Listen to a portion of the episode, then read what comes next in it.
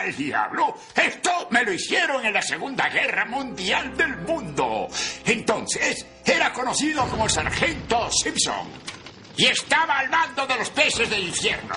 El escuadrón más bravo de la compañía más brava del tercer batallón más bravo del ejército. Cecillos, ¿cómo estamos? Otra semana más con vida. Ya no sabemos si es premio o logro, pero bueno, el caso es que aquí estamos otra semana más. Una disculpa por la semana pasada. Diego ya va a hablar de eso. Pero quiero presentarles a mi hermano, al consentido de los editores, que ya Televisa, ya le ha hablado Universal Pictures para hablarle y que sea el director de directores de edición, Diego Durán. Es que no sabes con quién le toca trabajar, hermano. El equipo de edición no sabe lo que hace. Nicolás que ya está hasta la madre, güey. Dice, no, pues nomás porque necesito jalar, pero ya no lo hace con amor. Güey, ahí está Wesley Snipes. Es que le tocó ir por el desayuno del ping-pong, entonces ya no tuvo chance. No, bueno. Pero bueno, dejando de lado gente con pedos en Hacienda, les voy a presentar a mi amigo, mi hermano, quien se mantiene al día con sus impuestos, pase lo que pase y hasta que la muerte, obviamente, lo separe. Obviamente. Sal, te quiero mucho. aquí, aquí estamos al tope, bro. Todo bien, todo en regla. Mira, ahí está mi ahí, ahí están mis 20 pesos de Unefón declarado. Ahí sigue, papu, ahí sigue, papu. Hermano, hermano, ¿cómo ha estado? ¿Qué semana tuvimos? ¿Qué semana? Ay, cabrón. La semana tuvo altos, bajos, más bajos y todavía más bajos. Pero una que otra cosita buena. Ya estamos como Milhouse, ¿no? No hay buenos días, solo hay días. Solo días. malos. Pues desde, desde, que empezó el podcast, hermano. Sí, no, desde antes, desde antes. No, es que antes no lo hacíamos público como ahorita. Sí, bueno, antes no lo platicábamos, solo bebíamos en silencio. Sí, chinga. Pero bueno, hermano, ¿qué, qué, es esa agua? Quita esa agua de ahí, güey. Esa, agua no, no, no, pasa calidad. Vive con, vive con ello. Y no, no nos patrocina. No, no pasa filtro de calidad. Es más, mira, mira, mira, mira, mira, mira. Hasta, así, ahí está el gol. Sí te dije que conocía alguna, no voy a decir el nombre, obviamente, pero conocí al vato de, que se encargaba de, ese, de esas aguas, güey. Ajá. Y una vez me compré un agua y literal, esto fue lo que hizo, güey. No tomes esa madre.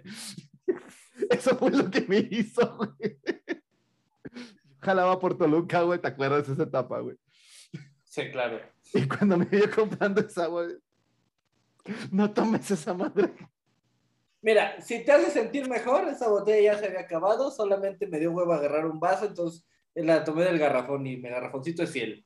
Muy bien, güey, muy bien, güey. Yo con ganas de ciel, pero conozco, he conocido a gente que ha trabajado ahí y en Red Cola, güey, y me han dicho, no, güey.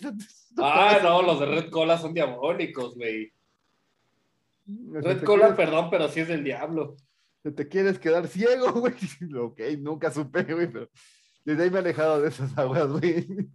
Ok, dejando de lado el terror patológico de Horacio Bonafón. Hermano, hoy tenemos un temazo, cabrón. Dinos el tema, dinos el tema. Lo que más, lo que más de una vez, lo que más de un geek, un nerdo ha pedido durante toda su vida, cómics que merecen una serie. ¡Pum! Netflix, HBO, pongan atención. Es más, Crunchyroll si quieres. Sí, ¿eh?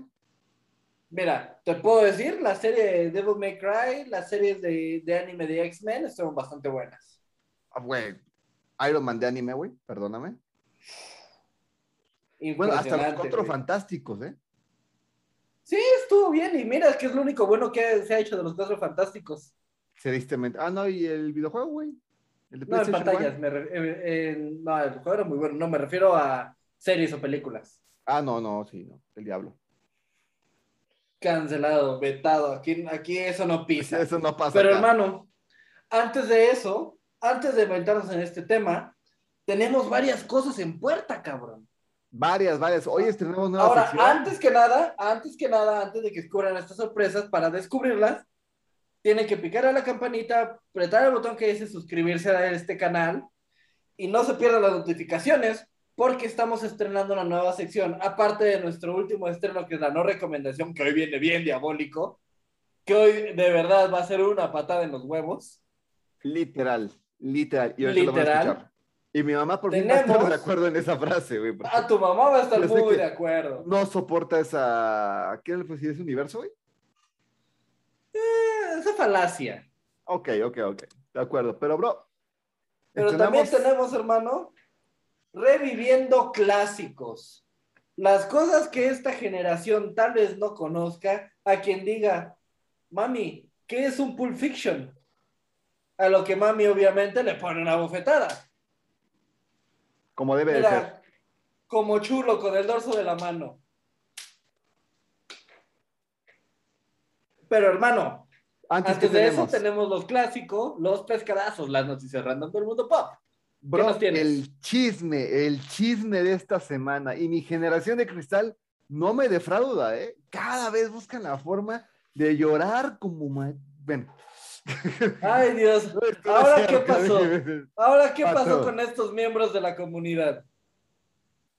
Por no decir que Cartoon Network bajó los pantalones y ya sabes, lo que hicieron fue doblar las manitas y sacar de su cartelera a una serie poco conocida, Dragon Ball Super. ¿Perdón? Y este fue un tema que tú te acuerdas en el Instagram, cómo se puso, güey. Se puso horrible, güey. Mira. Yo ya si nosotros, si nosotros nadie, somos hostiles, güey, yo lo pensé, pero si nosotros somos hostiles, estos vatos venían con todo. Vato, Hubo gente que amenazó a otro, güey, que lo iba a matar, güey. O sea, sí le hice ese comentario, güey. Sí, Lo claro. tuve que borrar de, güey, no, espérate. Cálmate. Relájate, güey. En el punto en el que un inocente informativo post termina en amenazas de muerte, sabemos que Sí, el tema no, es o sea, candente. y obviamente tenía que estar aquí. Entonces, mira, rápidamente. Este Cartoon Network quita de su de su de su canal, porque no tienen todavía un streaming todavía. Todavía, Este, de su programación. de su Sí, porque programación. ahorita Cartoon Network está en HBO. HBO. Ok. A Dragon Ball Super por el episodio 103 que salió el lunes 19 de noviembre hace como cuatro años. ¿Por qué? Ahí te va. Pero espera, ¿lo quitó en todos lados o solamente en Argentina? Porque sé que la noticia fue de Argentina. ¿Ya? Acuérdate ¿Todos? que Cartoon Network no se maneja por países, sino por América, por continentes y América Latina lo toman como tal un continente. Malditos, sea, malditos argentinos, que los adoro, adoro a mis amigos argentinos, pero se mamaron. Sí, sí, no, no, o sea, muy, muy estúpido lo que vi, o sea, porque en este capítulo lo que pasa es que el maestro Roshi se está entrenando para el torneo de poder que está pasando y él sabe que su mayor debilidad que tiene no es la edad, sino es que él, pues las mujeres le, este, pues la traen. Sí, le, le alborotan el mezquite. Exacto, entonces esto pasa de que este hace que uno de los personajes se transforme en mujer y hace que para que se pueda empezar a controlar y se entrene. Esto, esto es un entrenamiento lo que está haciendo el maestro Roshi. Que el que se, se transforma es este Ulong, ¿no? Ulon, se transforma en Ulon en mujer y el maestro Roshi no se puede controlar y la quiere abrazar y esto una usuaria lo que dice es que esto es una un intento de violación y lo que genera esa violencia de género y obviamente en el pensamiento estúpido dicen que esto genera violencia de género y va a hacer que los niños se vuelvan violadores en un futuro. Que déjame, enten- déjame entender esta, este contraste de ridiculez. Por un lado, Dragon Ball apoya eh, el acoso y el intento de violación y la chingada. Y por el otro lado, Goku es asexual y miembro de la comunidad y la chingada. Exacto, esta es la segunda semana que tenemos que hablar de Dragon Ball. ¿Dónde está de- la congruencia? de la equidad y la fregada. El problema, más que nada, es algo que una vez que dijimos. Si tú piensas que vas a educar a tus hijos con una serie, el problema no es la serie, el problema eres tú. O sea, Sí, el, pro- el simplemente. problema es, es la- que la paternidad no existe. La paternidad no se encuentra en el torneo de poder ni en la cápsula del tiempo. Exacto, bro. O sea, no podemos tener como que un punto de vista de que, ay, es que, eh, ¿qué van a pensar los niños? O sea, para empezar, Dragon Ball no es una serie para niños. O sea, que quede claro que no es un programa para niños. Que todos lo vimos de niños, sí, pero Sí. no debíamos. Pero no debíamos, güey. O sea, menos. Mi, este, ma- mi madre hacía bien en decirme, no puedes ver esa madre. Y mi padre no hacía tan bien en decirme, vamos a ver Dragon Ball ahorita que no está tu mamá. No, mi mamá sí me dejaba verla, pero era con el punto de que, bueno, ten tu criterio. O Sí, sea, no, vas- esto te estoy hablando, no, ni siquiera Dragon Ball Z, era Goku de niño, era Dragon Ball. Dragon Ball. Exacto. güey. Entonces, el problema más que nada se creó de que Cartoon Network, por evitar cualquier rollo y cómo está la piel de sensible y demás, dijo, ay, ya, bye. Entonces, lo que se espera, bueno, el último lugar donde se transmitió este episodio fue en Perú, de hecho, a la medianoche. Entonces, ya Cartoon Network dijo que va a haber dos opciones. Una, o cancela Dragon Ball ya oficialmente y cortan lazos, lazos con Toy Animation, o vuelven a hacer un editaje evitando esta escena, que se me hace una tontería. O sea, digo, Mira, las Dragon dos Ball- cosas son muy tontas. Perdón que te interrumpa, porque para empezar, Dragon Ball siempre, siempre ha pesado fuerte. Donde ponen Dragon Ball ha sido muy remunerativo y muy visto. Exacto. Sería, es una idea muy tonta de Cartoon Network desde el punto de vista, voy a quitar el tema moral, desde el punto de vista completamente comercial, financiero y maldito cerdo capitalista, es una idea estúpida.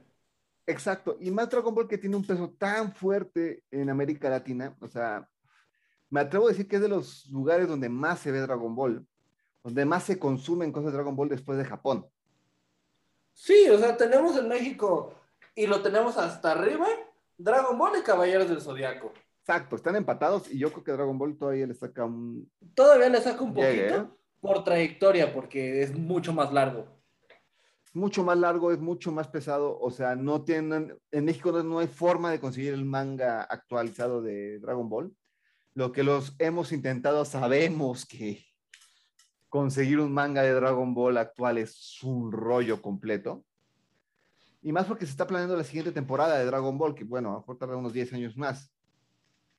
Pero esto ya es una burla de nuestra generación, que crecimos viendo esto y que ahora se vuelve mal. O sea, la doble moral que tenemos, ¿no? Porque Argentina es de los países con más feminicidios en el continente. O sea, o sea, creas toda una equidad para parar esas cosas, pero no educas a la gente o no educas a las familias con el feminicidio y el trato a la mujer. Pero bueno, Que mira, ya lo habíamos hablado, este, no es un, no es un problema, no es una cosa de cancelar, la cultura de la cancelación es lo más estúpido que pudo haber ocurrido. porque vato lo Pero- consigues. O sea, vato, ahora Crunchyroll lo va a comprar, güey. Así, botado de la risa. Y mira, me va a hacer feliz porque yo ahí tengo mi Crunchyroll, entonces yo voy a poder seguir viendo Dragon Ball. Más porque Sony ya compró Crunchy- Crunchyroll, entonces Sony va a decir, ¿no lo quiere? Pásamelo. No te preocupes. Sí, mira, y en este punto, Sony lo va a comprar por una burla. Ajá, exacto. Y Akira Toriyama, conociéndolo como es, va a decir, te lo regalo. O sea, dame 10 dólares al año. No más para... Sí, nomás para mantenerlo ahí porque, mira, El pisto vale menos. Exacto, güey. Tiene su copita de saque al día, no tengo bronca. Pásamelo. Pero, bro, tu pescadazo. hermano, pasando a noticias un poquito más alegres. Dios da, Dios quita un alma por otra alma. ¿Qué crees que está llegando a HBO, cabrón? Va a llegar este mes. ¿Qué? Fucking Constantine. La serie de Constantine. Nuestro clásico personaje británico de DC está pegando con todo. Hermano, tú sabes lo fanático que soy de este personaje, lo complejo que se me hace y el hecho de que ya esté esta serie en HBO, bueno, vaya a estar, porque ahorita está el tráiler, pero llega este mes. Es una tú- fucking maravilla. Y le voy a explicar a mucha gente su aparición, porque hay mucha gente que vio Flash, que vio Batwoman, etcétera, etcétera, y le mamó Crisis en Tierras Infinitas, y tengo que ponerle pausa para googlear quién es John Constantine. Exacto. O los que vieron, este, nada más, simplemente los que vieron este, Guerra en Apocalypse o Liga de la Justicia Oscura. Pero, vato, yo sí fui de los que pudo, tuvo la suerte de, yo sé que tú estabas en Florida, no lo pudiste ver, pero yo sí tuve la suerte de ver la serie de John Constantine. Si, si les gusta la película de Constantine, que es una maravilla, o sea, no, no digo que sea mejor, les digo que es diferente. Pero la serie te va a encantar, o sea, porque te toma a John Constantine como es, o sea, sí, no te toca los temas este, de bisexualidad que tiene John Constantine, porque, digo, se dice, es bisexual, pero simplemente el Constantine brujo, el Constantine que pelea contra las artes negras y con las artes negras pelea, güey, digo. Sí, que fíjate, a mí la película de Constantine de Keanu Reeves me encantó, pero es una adaptación muy suelta al personaje, porque estamos hablando de que el personaje de Constantine no solamente es un vato sarcástico y la chingada, no, en el cómic es un personaje que literalmente ha dejado morir a sus amigos. O sea, es un personaje que tiene muchos esqueletos en el closet. Y tiene a raya Superman. O sea, es de los pocos personajes en DC que tiene a raya Superman, que lo mantiene a él y a Shazam, de hecho. Sí, porque con una sola frase que Superman lo dijo bien claramente en Apocalypse War. Ah, odio la magia. Porque Superman es susceptible a dos cosas, kriptonita y magia. Y magia. Punto. Entonces, y Shazam por el pasado que tiene de los, este, los grandes sabios y demás, no puede hacer mucho con la magia. Entonces, y te explican por qué es tan importante este personaje en DC y también por qué no lo vamos a ver en este multiverso de DC, que sería una gran idea, pero no lo vamos a ver porque es fuertísimo este personaje y su historia es muy fuerte, es muy los cómics de Constantine sí son para mayores de edad. Exacto. De hecho, están etiquetados. Eh, todo lo que es el. Ajá, esa de todo lo que es Hellblazer, que así se llama la, la línea de cómics de Constantine, es rated R, como Edge. Porque los temas toma, toma temas sexuales muy fuertes, toma dilemas morales demasiado profundos en los que muchas veces él se va al lado oscuro. Y para empezar, toma, como temática casi principal el, satanismo. Ajá, exacto. Eh, los que vimos Constantine, o sea, nos gusta, pero lo que había en ese tiempo para poder saber quién era Constantine. Por formas muy raras llegaron los cómics y es cuando dices, puta, este personaje está más profundo. Me atrevo a decir que es Batman y él los personajes más profundos que tenemos de este. Totalmente, y más oscuros. Y más oscuros, o sea, porque sigo. Sí, Batman es otro rollo y es punto de aparte y siempre va a ser para mí algo extra y algo que no voy a, nunca va a ser superado para mí Batman. Pero Constantine no está tan lejos, porque es un humano, como tú y como yo. Nada más que este vato, la línea entre el bien y el mal la tiene muy, muy delgada. Sí, su, línea entre el bien y el mal es una línea punteada. Y sigue siendo un héroe. No es un antihéroe todavía porque pues no es como que vaya para lado malo o para lado bueno, sino simplemente es su código moral. Él mantiene su código moral que es, que es lo que lo diferencia de todos los superhéroes que tenemos, ¿no? Que es, pues sí, porque estamos en esto, su código moral es muy flexible. Como el de cualquier ser humano. Exacto, a diferencia de los, de los héroes promedio, por así decirlo. Exacto, un Superman, un Batman, un este, bueno, Wonder Woman sí lo tiene muy este. Como que a veces se le va, se le va el código moral. Se le va, pero, ella es, e, ella sí es muy noble. Es muy noble, pero ah, tanta nobleza ha causado ciertos problemas. Digo, Crisis Infinitas te lo muestra. Al igual que Jones Constantine, que él Dice, lo tenía que hacer porque era lo necesario en ese momento.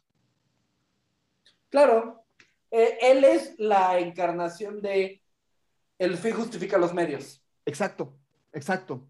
Entonces, la verdad, qué bueno que lo vamos a poder ver otra vez. Los que ya lo vimos, los que no la han visto, puta, por favor, véanla, véanla. Es una maravilla. Y son, creo que son 15 capítulos. 13. son 13, capítulos. 13 capítulos. Los que ya acabamos de verla, este, Superman Lois, que es una serie muy buena, muy profunda. Te toman un Superman que a veces lo controla el. El puta, quiero matarlos, pero pierdo su confianza y pierdo todo, entonces no. Que es un Superman más humano, es el Superman más humano. Y mira que tuvimos una discusión, mi esposa y yo, con que es más humano que Henry Cavill, el Superman de DC, del DC. Ay, muchísimo, muchísimo. Mucho más humano porque él tiene la batalla moral por sus hijos. Que bueno, después podremos platicar eso en, en... Sí. Podremos más. Pero, bro, te tengo una triste. Ya tomaremos eso. Cuéntanos. ¿Ahora qué pasa? ¿Ahora qué? ¿Ahora qué, Horacio? Voy a hablar del mejor youtuber del mundo. Así, lo han dicho todos los youtubers de América Latina y este no va a ser una excepción. El mejor youtuber del mundo, Tommy 11. Tommy con tres, este, tres is. Sí, Tommy tres is 11. 11, por favor, síganlo. Ya, bueno, te voy a decir. Dejó este mundo este niño que hacía videos y que su, tenía un cáncer cerebral, el cual estaba progresando mucho y muy fuerte y era muy agresivo, pero su sueño era ser youtuber. Entonces, esta noticia llegó a, al gran Dross, que dijo, síganlo, vale la pena. Y no lo seguimos algunos, no por lástima, sino porque era muy bonito ver a un niño inocente en esta sociedad que estamos viendo de basura, porque digo, no voy a no voy a tapar el sol con un dedo, esta sociedad es una basura, y que un niño inocente te está hablando de sus perros, de cómo cuida a sus gatos, de cómo puedes ayudar a la gente, cómo te hacía cocinar, cómo hacerse cocinar. Era muy bonito, muy bonito verlo. Sí, era súper cute y además el niño era divertido, te caía era bien. Muy chistoso, güey. O sea, su programa sí le metía calidad, pero no te mataba la calidad, no te mataban los videos, no te, o sea, te mataba que era muy ingenioso, güey. O sea, el niño sin bronca estaba pensando, y me encantó porque él se dio cuenta que todos los youtubers famosos tenían su propia marca y creó su chocoleche papú. Güey, sus, anuncios de la chocoleche papu son hermosos. Son hermosos, güey, era hermoso, güey. Y este día, martes, nos enteramos que dejó este plano y que bueno, que él su meta era llegar a, los 10 millones de seguidores antes de que acabara este año. Por desgracia ya no lo pudo ver este, en vida, pero hace unos 10 minutos ya llegamos a los 10 millones de suscriptores. Por favor, suscríbanse. Este niño, este programa, el programa de hoy, totalmente está dedicado a él. Niño chileno espectacular. Va por ti, Tommy Once. Que él siempre les dijo, no quiero un peso, no quiero un dólar, no quiero una nación, solamente quiero que me vean. Cuando se empezó a enterar que había gente que estaba pidiendo lana y que se la estaba robando, le dijo, no, no, no, yo no quiero lana. Yo quiero que vean mi contenido. ¿Y de qué manera, hermano? O sea, cabrón. Desde Dross, este, Luisito Comunica dejó de acosar mujeres para poder este, dar su nota de que se había ido. Este, su papá fue el que tuvo que dar un me sorprendió mucho lo que dijo su papá, me pegó mucho, de hecho. Digo, no me quiero salir mucho de, de lo que hacemos hoy, pero con el papá dijo, tal vez yo no tenga la suerte de que vea a mi hijo crecer, pero cada día que lo extrañe voy a poder ver un video de YouTube. Y ahí va a estar mi hijo. Ay, cabrón. Entonces, este, su papá es el que ha dicho que ya no va a subir más videos, simplemente se quedan los videos que grabó, santo fin. El canal se va a quedarse para la historia, pero no más. Aparte que era muy bueno en este Minecraft. Era buenísimo, güey. O sea, jugadores de Minecraft profesionales, güey, decían que era lo mejor que había visto en su vida, este, verlo jugar, güey. Y bueno. Es que el niño tenía ángel, cabrón. Y ahora, pues, ya es un ángel. Google Chile este, hoy publicó, eh, llegando a sus 10 millones, en su cuenta oficial de Twitter, dijo, no podemos darle un diamante, que es el estatus que pone YouTube cuando eres una tendencia arriba de los primeros lugares en tu país. Lo que podemos darte es una estrella. Y toman la foto de una estrella que está en el horizonte, que ya tiene su nombre. Ah estos homenajes que le han recibido y que va a seguir recibiendo y que va a seguir este, siendo Tommy 11, este, yo cierro esta nota para no... tú sabes lo que me mueve en este tipo de notas. Sí, yo, yo sé, güey. por muchas cosas que he vivido. Pero voy a cerrar esta nota diciendo simplemente, Papu, ¿cómo no va a ser bonito el cielo si tú, estás, si tú estás ahí? va por ti. Pues hermano, déjame hacer lo posible por alegrar después de esta nota. Tenemos DC fucking fandom. Ya se viene, hermano. Nos van a presentar por fin, güey, el corto de, de The Batman, güey. Y de The Flash. El corto de Batman, de The Flash. Segunda ¿Ya tiraron temporada un de teaser? Superman and Lois. Ya te dieron un teaser, hermano. De- también son como cinco segundos más de lo que vimos en. Espérate, espérate, deja- déjame terminar. Un teaser de el juego de Batman Ah. Arkham Knights.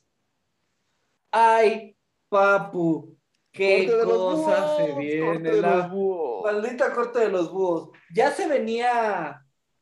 ah, ya venía DC más por el lado de Warner, tirando dos, tres sé si llegaste a ver hace como un año.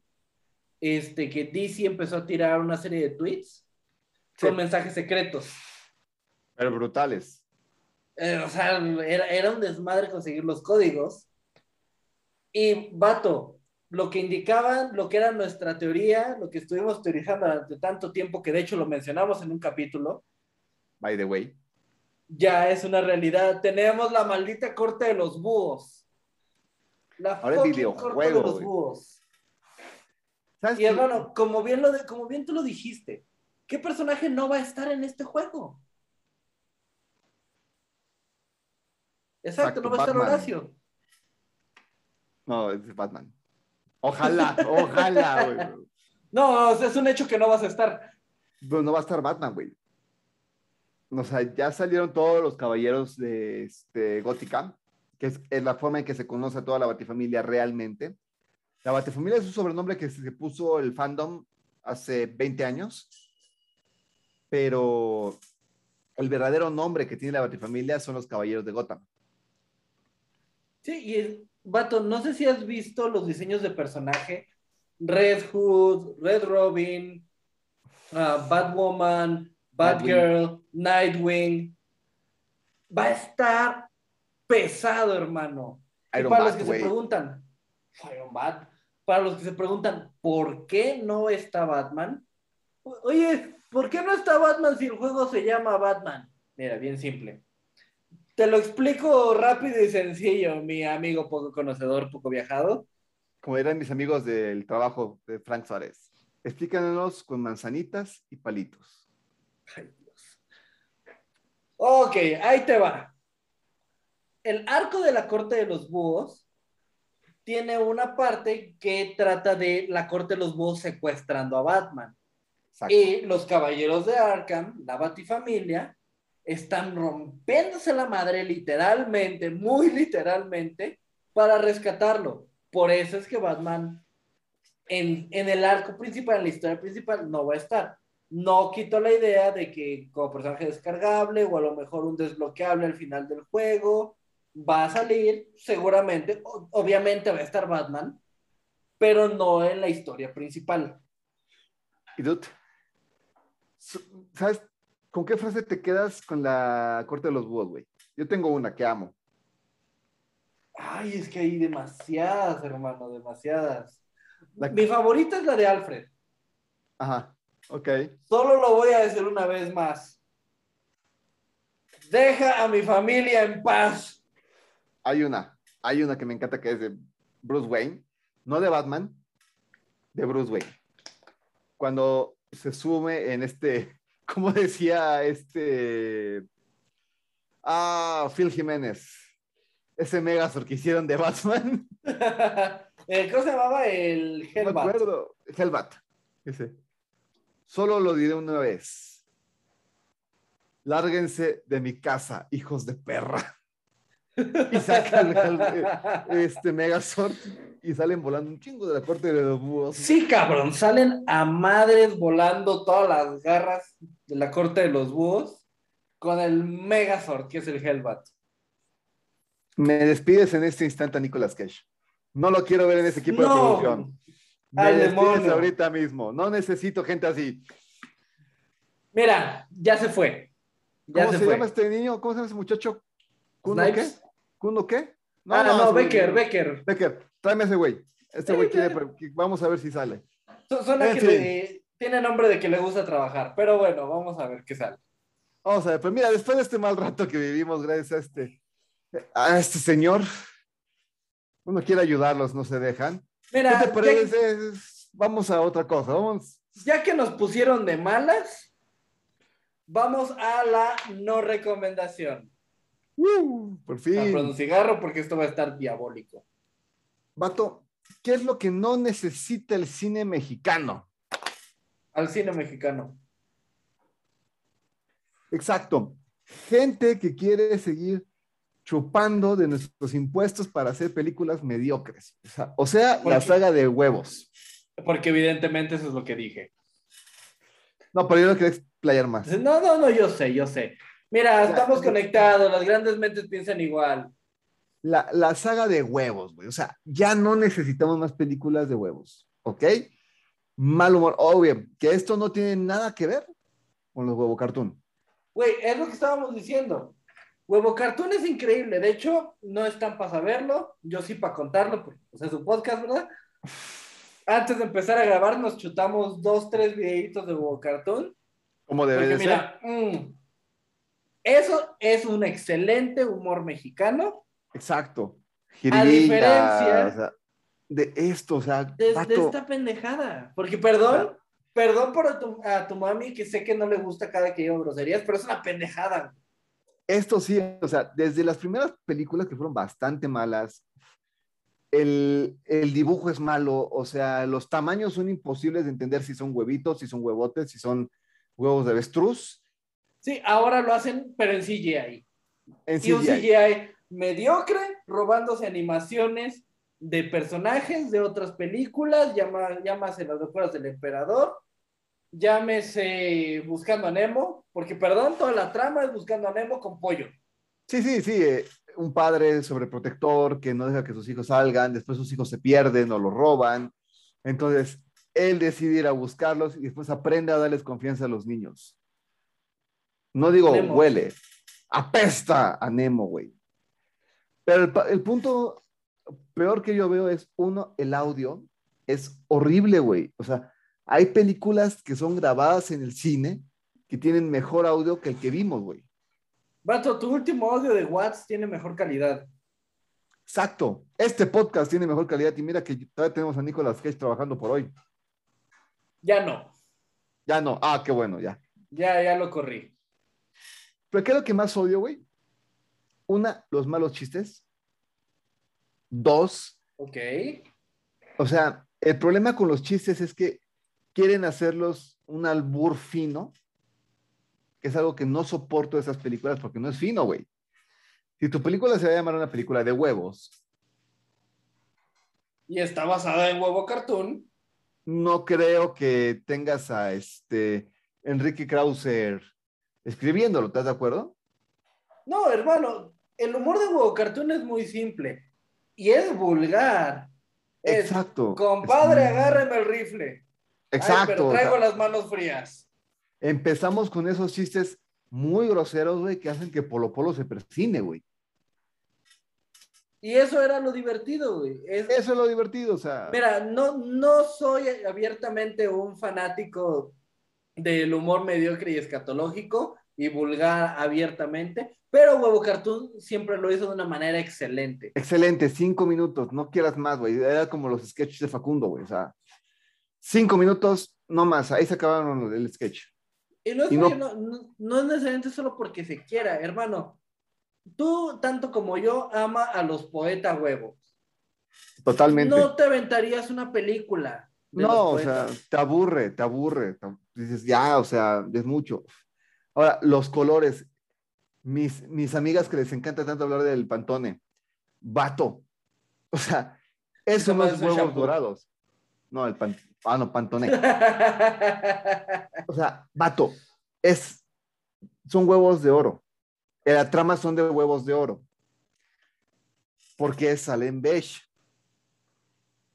pues, por sus huevos. Este, el papá de los huevos, tiene el poder de despertar al gallinero con su fuerte canto, ¿no? Pues, Cuando se lo roba. hace. Eso, eso es su chamba, creo yo que es su chamba. Ahora, ¿por qué este gallo, cuando se están robando los huevos, no se les ocurre cantar? Deja eso, vato. El gallo vuela. Es un gallo volador. Es un gallo volador para empezar. Lo dejó muy en claro Pollitos en fuga. Los gallos no vuelan. No vuelan, punto. Y este gallo se le olvida convenientemente volar cuando se están robando a sus hijos y prefiere correr. ¿Por qué? Pues porque así lo dice la trama. Porque el escritor así dijo. Hermano, qué falacia. De verdad. O sea, no, no vale o sea, la pena. no gast- Lo peor es que les iba a decirles, no gasten su dinero en ver esta porquería, pero les voy a decirles algo. Ya lo gastamos, es dinero de nuestros Ya. impuestos. Eso salió de nuestros impuestos. Entonces, Y tú, y tú tan aferrado a cumplirle al SAT.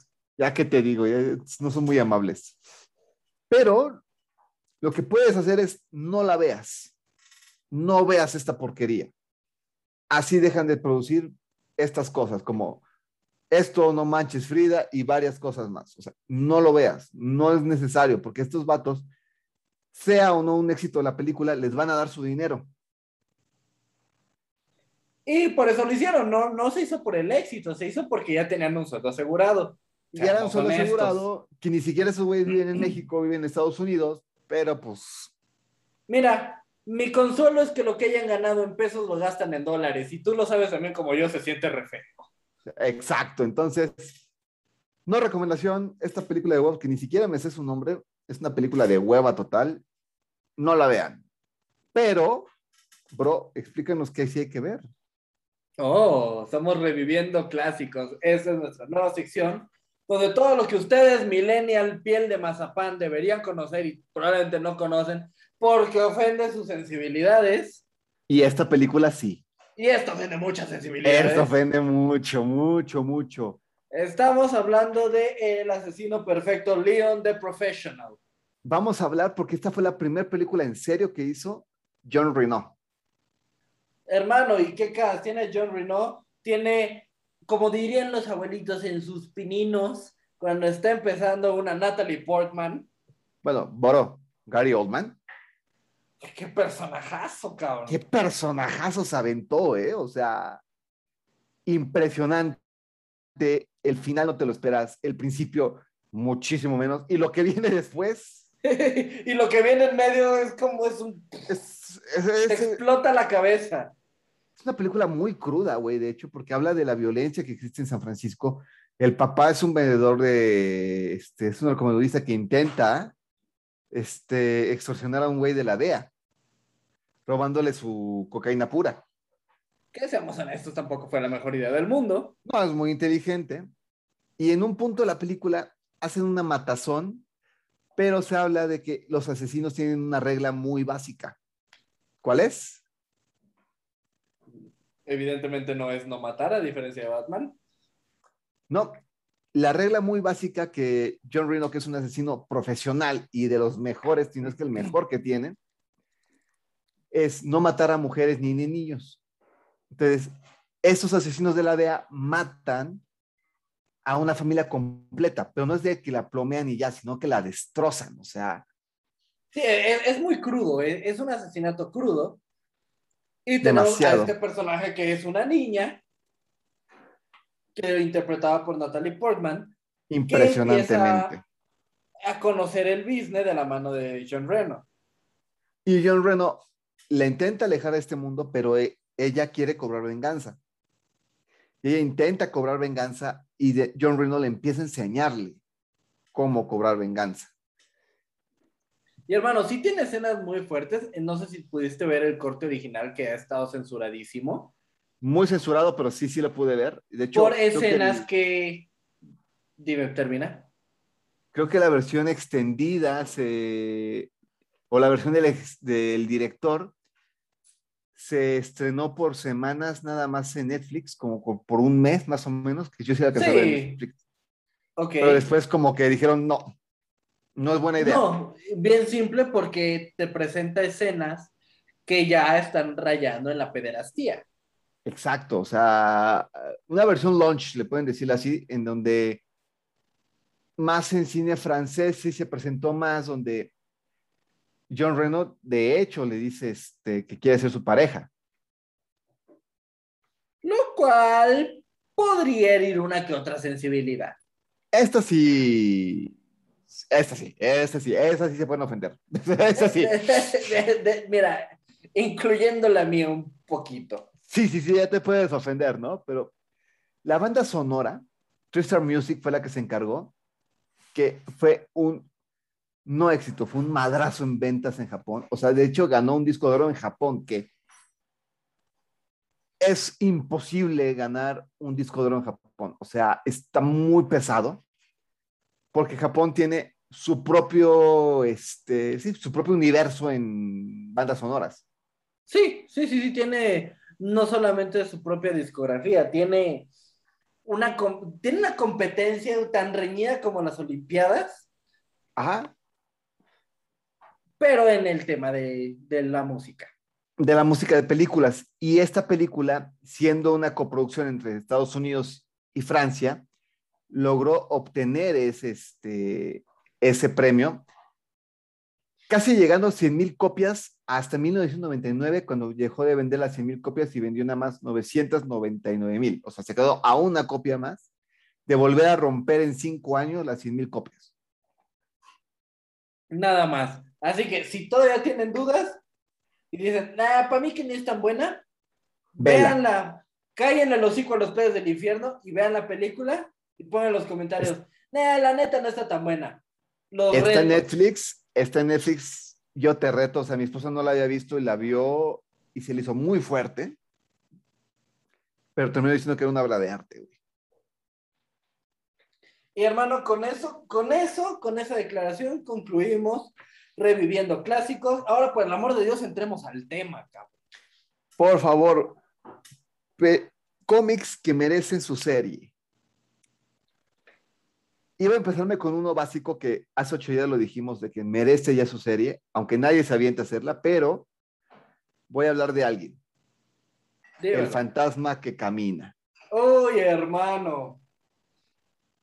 Con el poder de las bestias. Exacto, o sea, este es- ya tuvo su película, de hecho fue el iniciador en este finales del siglo pasado, en el 90, 99 según yo, que sacó su película, Sí, 98 me parece. 98 más o menos, pero no fue tan nombrada porque Marvel estaba empezando con sus películas.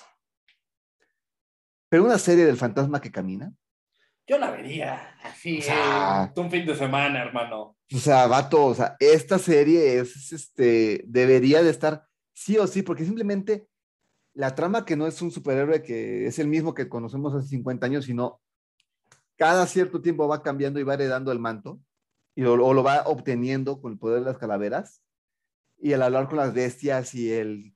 Y aparte el tema es muy padre porque una, él maneja un revólver, Sí. esa es su arma. El anillo es solamente para identificarlo, pero él es un revólver contra los cazadores furtivos, güey. Que, güey, es una trama muy bonita, porque ese no solamente es de voy a salvar al mundo y salvar el universo y salvar la galaxia. Estás lidiando con algo bien específico. Él usa el poder de los animales para proteger a los animales. Exacto, exacto. Y él siente mucho remordimiento cuando un animal pierde, pierde la guerra, porque él, su pensamiento del fantasma es que está en una guerra. Y su ejército ¿Y sí? son los animales. Y sí, hermano, qué excelente ejemplo. Ahora, ahí te va, uno que yo te comenté antes de empezar este capítulo. El héroe protector de la ciudad de Bloodhaven, Nightwing. Interesante saber su vida, ya no con Titanes, ya no con Batman, sino qué ha sido de su vida después de, de que dejó a, a Batman. Claro, obviamente no vamos a decir, no, pues su chamba y la chingada, como se mostró en la serie de Titanes, que está ok, Está ok. secreto, secreto a voces, el varo lo saca de su sugar daddy. Perdón, soy un fanático de Batman como tú, hermano, muy cabrón, pero Batman es su sugar daddy. Sí, o sea, pues a su papá, ¿no? Es como que puta, tengo a, a mi hijo huevón, bueno, ya, ahí le pasó la anita. Exacto, pero con esa lanita tiene unos gadgets bastante mamalones. Bastante buenos. y los utiliza para seguir el legado de Batman, no como Batman, sino como Nightwing, A mí sí me gustaría. una ciudad vecina. A mí sí me gustaría que lo hicieran como Dick Grayson real, o sea, no tan violento ni tan traumado contra Batman como sale en Titanes. Sí, como no es- Titanes, que, su, primera Grayson. línea, su primera línea es Fuck Batman. Fuck Batman. O sea, ese no es Dick Grayson, honestamente, no es. Pero sí me gustaría que tomaran a alguien que respeta el batisímbolo y por el mismo respeto que le tiene el batisímbolo, no lo usa. Sí, o sea, a mí me encantaría más el tema de, de conflicto emocional, no digamos de es que, que Batman se vaya al diablo, no es lo que está haciendo Batman está bien y debe ser seguido, pero yo no voy a ser Batman. Yo soy mi Exacto. propia identidad. E incluso poner cómo surgió el nombre de Nightwing, porque no se le ocurrió a él. Es una historia de un héroe kryptoniano y es una historia que Exacto. le contó Superman. Y de ahí nace ese, de hecho, de ahí nace el uniforme, güey. Sí, exacto, una- que la historia es hermosa. Eh, eh, Es una armadura kryptoniana y de ahí nace la, teoría, la forma en cómo lo, cómo lo crea él. Dude, merece una serie, pero cuéntanos, ¿qué más nos tienes? Me voy más para acá, más para mi tierra. El héroe por honores de este país. Me lo ganaste, me lo ganaste, hermano. Vato, yo sí veía las películas de Calimán con el profesor Sobek. Güey, eran buenísimas.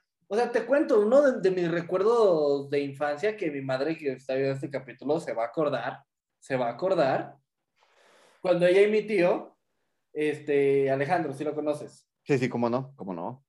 vato, se ponían a actuar el programa de radio de Calimán. Ah, qué bonito. Güey, era hermoso. Imagínate yo a mis 8, 9 años, así sentado en el sillón, güey, todo chiquito, y mi madre actuando como la damisela en apuros, y mi tío salía como Calimán. Luego de repente, ¿eh? de repente se juntaba mi otro tío y la hacía de Solín. Era hermoso. Qué bonito, qué bonito recuerdo, ¿eh? Fíjate que yo Calimán, hubo un tiempo que reestrenaron la radionovela de Calimán, güey. En el 760 de AM. En serio. Sí, vato. Y yo me ponía a escuchar las, la radionovela de Calimán, güey. O sea, de chiquito, chiquitito, güey. Yo me ponía a escuchar la radionovela de Calimán, güey. Y, me imaginaba a Calimán así como, puta, no podía, güey. Le robaban el libro de, este, de los secretos, güey. Y le quitaban todos sus poderes de la mente. Y él simplemente se volvió a esforzar para sacarlos y vamos a volver a, a hacerlo. O sea, Vato, no, lo quiero no me quiero equivocar, corrígeme si, si estoy deslizando en palabras, pero él demostraba que siempre era implacable con los villanos, galante con las mujeres, bueno con los niños. bueno con los niños. Exacto, güey. Lo que más me gustaba de él era la frase de la paciencia. Ah, serenidad la y paciencia. Serenidad y paciencia es la voz del sabio. ¡Wow! Me, me encanta. Sol- Solín todo, todo friqueado. No, tenemos que hacer serenidad y paciencia. Serenidad y paciencia.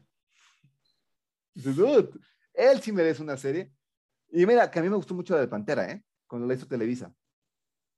Que era Estuvo, buena. estuvo entretenida. Mira, yo me tuve que chutar varios capítulos y esto no sabes la vergüenza que me da. No porque sea una mala serie. Me las chutaba en la prepa cuando se supone que estaba en el taller de. No me acuerdo ni siquiera el nombre porque era una mezcla de deportes con artes marciales y la chingada. Estaba muy raro ese taller. Pero el que daba la clase, que era el papá de una amiga, salió de extra en el Pantera. No mames. No, miren, miren, ahí voy a salir. Y el Pantera le, le daba en su madre en 12 segundos. Obviamente. Pero nos, nos hizo chutarnos una temporada, hermano. O sea, bueno, por lo menos fue la primera, ¿no? Ah, bueno. Ya segunda cosa del cibernético ya no me gustó, güey. Ya me preocupó mucho. Sí, sí, no. ¿Cuál más?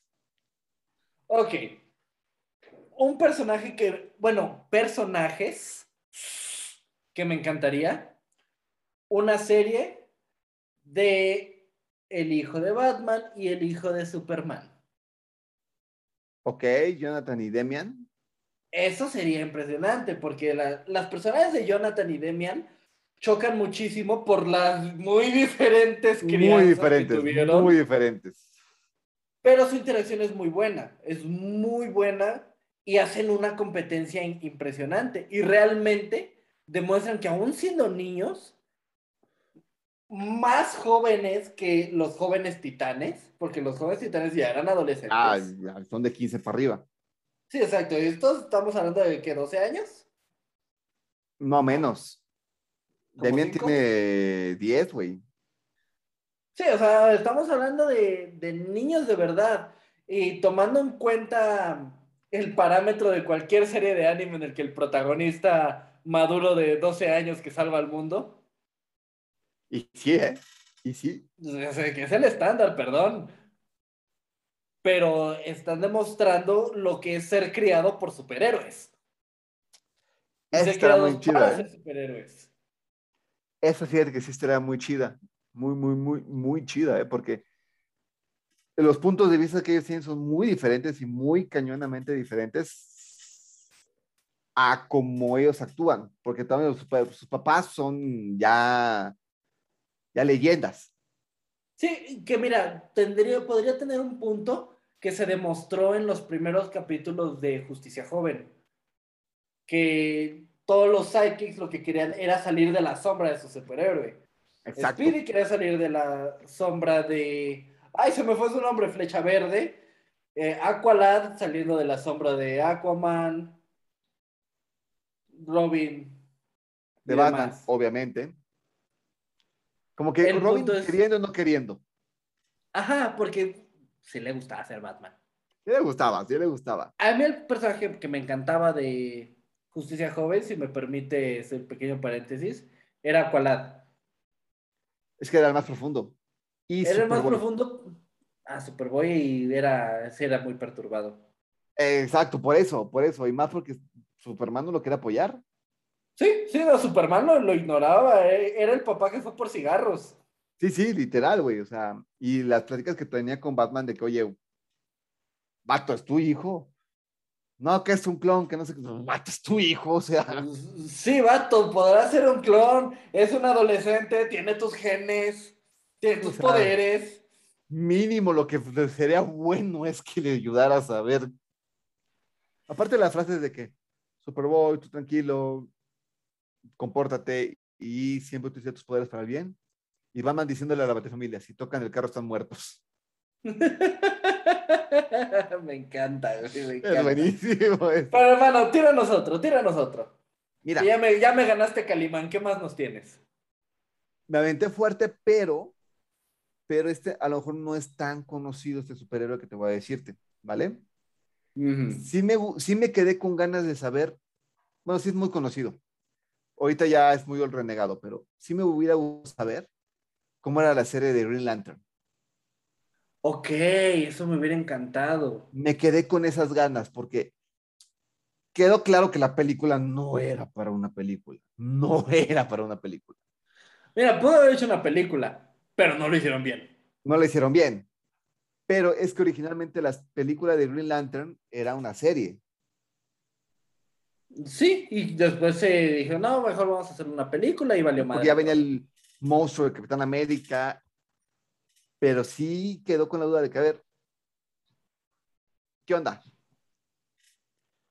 Lo hacemos y, y me hubiera gustado ver la serie, porque hablando en serie, mundo de serie, hubiera sido muy buena película. Muy buena serie, perdón, de este Green Lantern.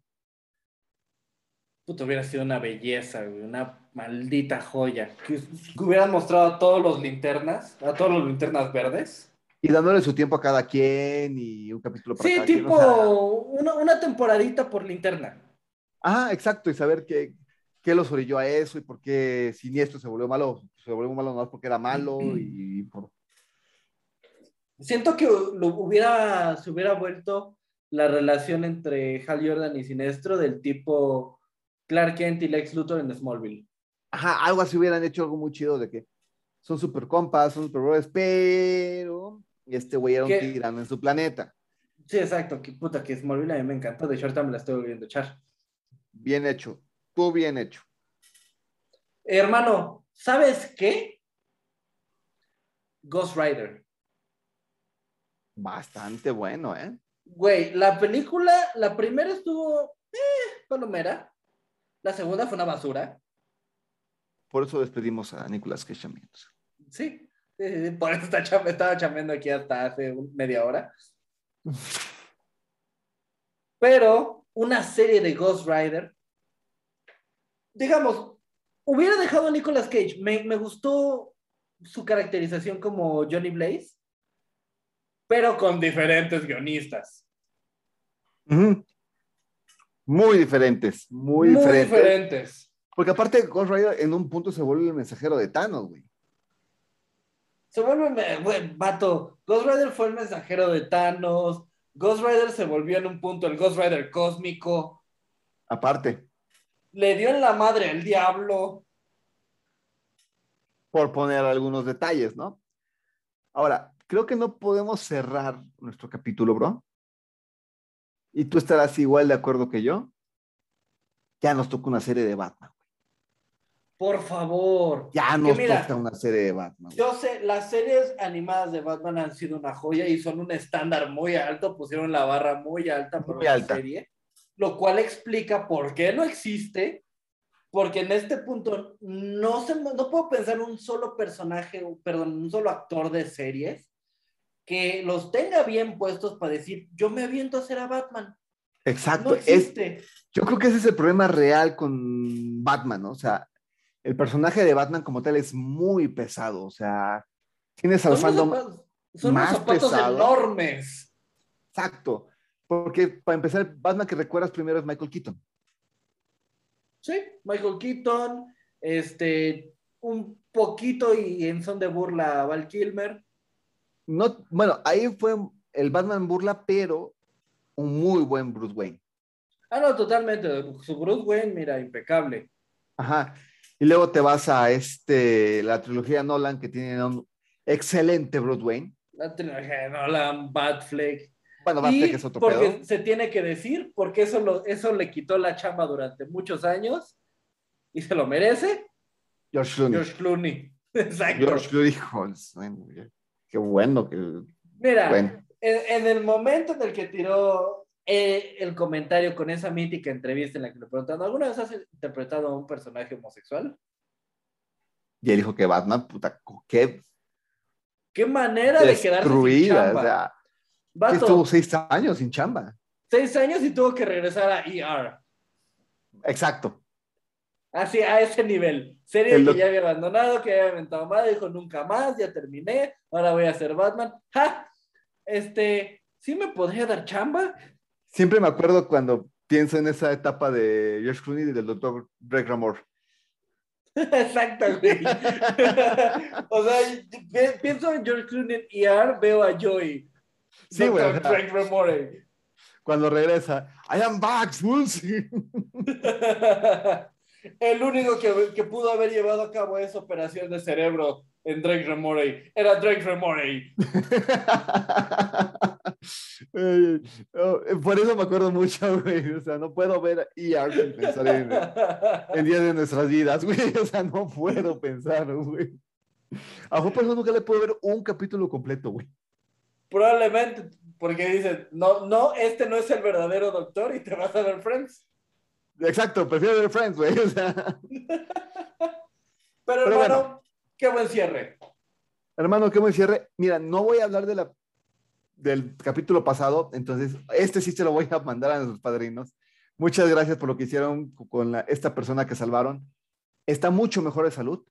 He estado hablando con, este, con familias, está muy bien salud, están muy agradecidos porque en 24 horas que, este, que se subieron las historias a, a Instagram, no sab- como tú dijiste la semana pasada, no se había borrado la historia de, de las historias, valga la redundancia, y ya se había comenzado la cuota. O sea, eso fue muy cañón, fue muy bonito. Se los agradecemos muchos a Mónica, a Chiqui, a Tamara, que siempre son los primeros en decirnos, jalo, ahorita vamos cómo lo hacemos. Y de hecho, Mónica quería ir a Susi, la donar. vicereportera. Mónica quería donar, güey, pero nada más que ya había dicho que ya había donado mucho. No, pues, ni modo. Mónica se me hizo a mí, güey. Ya es que ca- cada seis meses ando donando sangre, güey. Así se me hizo Sí, yo yo. sé. cuando- o sea, yo te, yo te vi donando sangre para eso y todo el día estabas a punto de desfallecer. No, pero fíjate que ahora sí me pegó la edad, güey. Sí, sí está bien rudo, güey. Yo sé, no es la primera vez que te veo donar sangre y esta vez sí. Esta sí estuvo fea. Esta sí fue fea, güey. Pero bueno. Dice reportera, te adoramos, nuestra voz lady. ¿Qué más? Te lo agradecemos muchísimo. Y la Barbie Juárez, la campeona de campeona de la Champs Champs. Se dio tantito chance de darnos este punto para que nos escucháramos y mucha gente más, mucha gente más que estuvo dando su apoyo para esto. Entonces, les agradecemos de una manera enorme lo que hicieron. Ya está todo mucho mejor. La cuota se alcanzó y les agradezco muchísimo, muchísimo, muchísimo corazón. Y como dije la semana pasada, y lo refrendo, esta semana vamos a trabajar más los peces del infierno para apoyar a, este, a más cosas.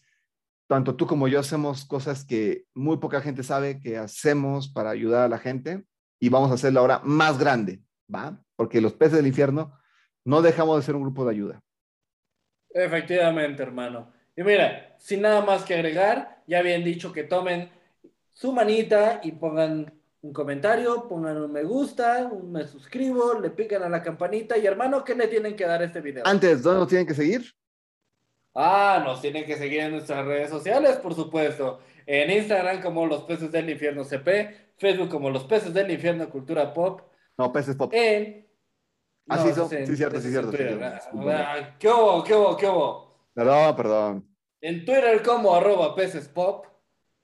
Y en Spotify, Google Podcast, Apple Podcast, Breaker, etcétera. Todas sus plataformas de podcasting favoritas como los peces del infierno cultura pop. Y vato, hay que darle su batisuculento like. ¿Y qué hay que hacer? Hay que tomarse su chocoleche, papu. Choco, adiós. Chocobay.